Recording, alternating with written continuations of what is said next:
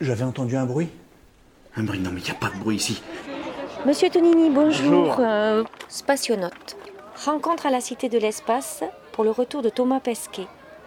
Comment était l'ambiance sonore quand vous partez avec la navette Puisque vous avez déjà fait une fois avec la navette et une autre fois avec la fusée? Oui, j'ai fait les deux. oui. Alors c'est bruyant.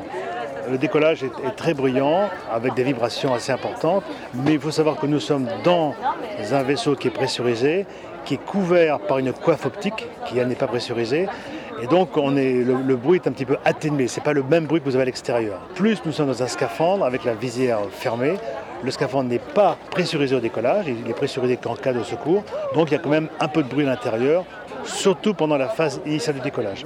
Après ça se calme un petit peu. Sur la navette spatiale, c'est pareil, c'est assez bruyant à l'intérieur, on, avoisine les, les 85 ou quelque chose comme ça en décibels. Et après, ça se calme. Il y a moins de bruit au retour, bien sûr, parce qu'il y a moins de moteurs. Il y a simplement euh, le freinage, euh, c'est bruyant, mais c'est tout à fait supportable. Et encore une fois, au retour, on est également en scaphandre.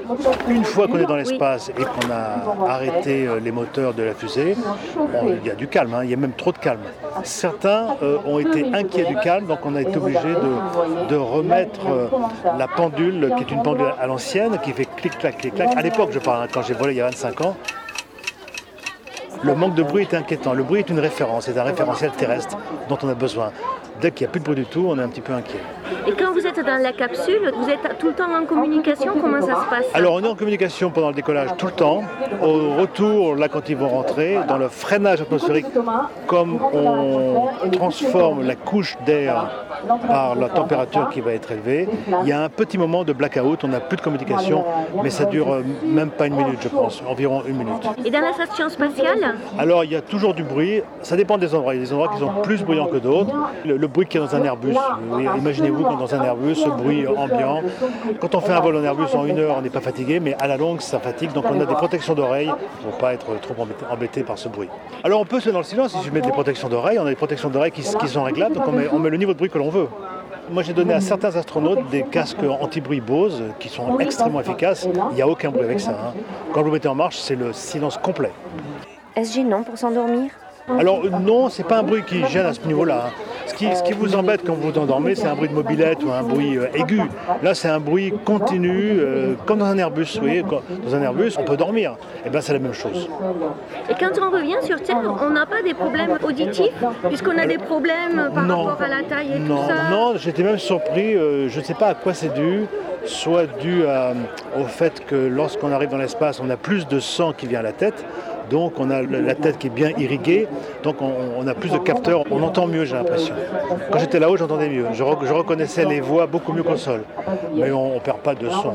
Maintenant avec les appareils qu'on a qui sont très très sophistiqués, on s'est rendu compte qu'on perdait un petit peu dans la vue parce que la face arrière de l'œil se déforme en apesanteur dans les vols de longue durée qui font 6 mois. Mais ce sont des expériences, des découvertes qui sont récentes parce que nos appareils sont de plus en plus précis, donc on trouve plein de choses. Mais au niveau auditif, non, on ne perd pas. Dis, c'est quoi ce bruit? Qu'est-ce qu'il y a comme autre Alors, bruit? le bruit, bon, il y a la radio hein, qu'on entend euh, soit dans les haut-parleurs de la station, soit avec des, des casques, hein, des casques que nous mettons. Euh, il y a le bruit euh, de, de la communication radio avec le sol. Et puis il y a le bruit des ventilateurs principalement, le bruit des ventilateurs qui sont des bruits assez diffus. Et après, il y a le bruit de- des alarmes que nous faisons, euh, soit en cas d'accident, soit quand il y a une alarme réelle. Bon, il y a, il y le bruit de l'alarme qui est un bruit assez strident, puisque ce bruit doit pouvoir vous réveiller en pleine nuit euh, pour permettre à tout l'équipage de se préparer au retour. Pas stressant d'avoir Ce bruit, c'est pas un bruit stressant parce qu'on on s'entraîne au simulateur, donc c'est pas la première fois qu'on l'entend. C'est un bruit très caractéristique, avec un bruit qui est différent en fonction des pannes. Si c'est une panne de dépressurisation ou une panne euh, de- ou le feu, par exemple, c'est un bruit différent. Et les débris qui sont dans l'espace, est-ce qu'ils Oui. percutent Alors, l'ISS les, débris euh, euh, pourraient percuter l'ISS. Ce que nous faisons, c'est que nous avons un, un radar euh, au sol qui mesure les débris, qui les vérifie. Et quand le débris, euh, qui fait environ 5 à 10 cm, arrive vers la station, donc il y a un cube autour de la station, hein, fictif, et donc dans ce cas-là, on monte la, station pour qu'elle passe au-dessus du débris. Donc on fait une manœuvre d'évitement, je crois, environ tous les deux mois. Sur, euh, sur un vol de 6 mois Thomas Pesquet, il faut lui poser la question, mais si vous regardez sur Internet, je crois que c'est environ tous les deux mois, on fait une manœuvre d'évitement de débris. Donc il y a des débris quand même. Votre pire souvenir auditif auditif. Alors euh, je regarde le décollage, euh, c'était bien, l'arrivée là-haut c'était bien. Le- la station, il n'y avait pas de bruit particulier qui m'ont inquiété. Le retour, ah, un bleu. Alors, je vais vous répondre différemment. Euh, quand on est comme Thomas Pesquet, il, il aime beaucoup la musique, et moi j'avais amené beaucoup de musique là-bas, aussi dans la station Mire à l'époque. Et donc, quand les crochets se séparent, comme aujourd'hui, les crochets sont ouverts, et donc le vaisseau se sépare, il y a un certain temps voyez, de vérification avant d'allumer les moteurs. On était en pleine nuit noire, parce qu'on s'est posé euh, très tôt le matin, donc il devait être 2h du matin ou 3h du matin. Et là, on était vraiment dans le, dans le, dans le noir complet. Et euh, il n'y avait rien, euh, on parle avec le sol, on parle avec les centres de contrôle, etc. Et à ce moment-là, il y avait le calme complet, complet, complet, pas un bruit.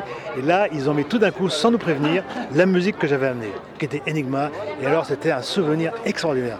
La musique que j'aimais le plus à l'époque, hein, qui était Enigma, maintenant, j'ai changé de goût, bien sûr, mais cette musique qui est arrivée dans, dans, oreilles, c'était un clin d'œil à moi et un clin d'œil au fait qu'ils avaient aussi aimé cette musique.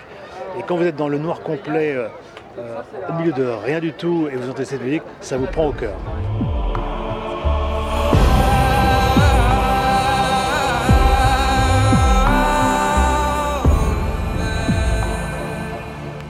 Pas de mauvais souvenirs. Et quand vous êtes arrivé sur Terre, Oui, les sons étaient les mêmes, par contre les odeurs, je me suis rendu compte qu'il y a des odeurs. Quand on a ouvert la porte du Soyouz, la- l'air, c'est en plein été, donc au mois d'août, l'air de la steppe, c'est- du foin séché par la chaleur et, et le, le Soyouz est un peu brûlé. On a six fusées qui vont brûler l'herbe, cette odeur est rentrée dans le vaisseau et j'ai dit, là ça sent vraiment la terre, c'est bon.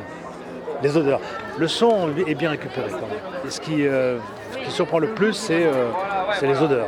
On n'a pas beaucoup d'odeurs là-haut et on, on retrouve toutes les odeurs quand on arrive au sol. Donc Thomas Pesquet, il va, il va sentir la savane, il va être content. Là. en off, est-ce que vous avez des bruits intimes les uns les autres que vous aimiez pas euh, entendre Euh, ou- non, alors ça ces- va, bruits intimes sont couverts par le bruit de la station. Il n'y en a pas eu dans mon, dans mon vol, hein, euh, dans mes deux vols, j'en ai pas eu du tout. Euh, Il n'y a, pas eu de bruit particulier. Est-ce que vous faites des blagues, des private jokes comme Ah ça oui, oui, oui, on fait des blagues. On a fait deux dans mon premier vol avec les, les Russes, ils m'ont fait plein de blagues. Ah oui Ouais, ouais, on a bien rigolé. Dans les moments de loisirs, le week-end, là, c'était bien. Très bien, mais je vous remercie, monsieur Voilà, Tonini. au revoir. Merci, au revoir. Remerciements à la Cité de l'Espace et à Michel Tonini. Prise de son et montage le 2 juin 2017 par Claire Bijot pour le Radisson.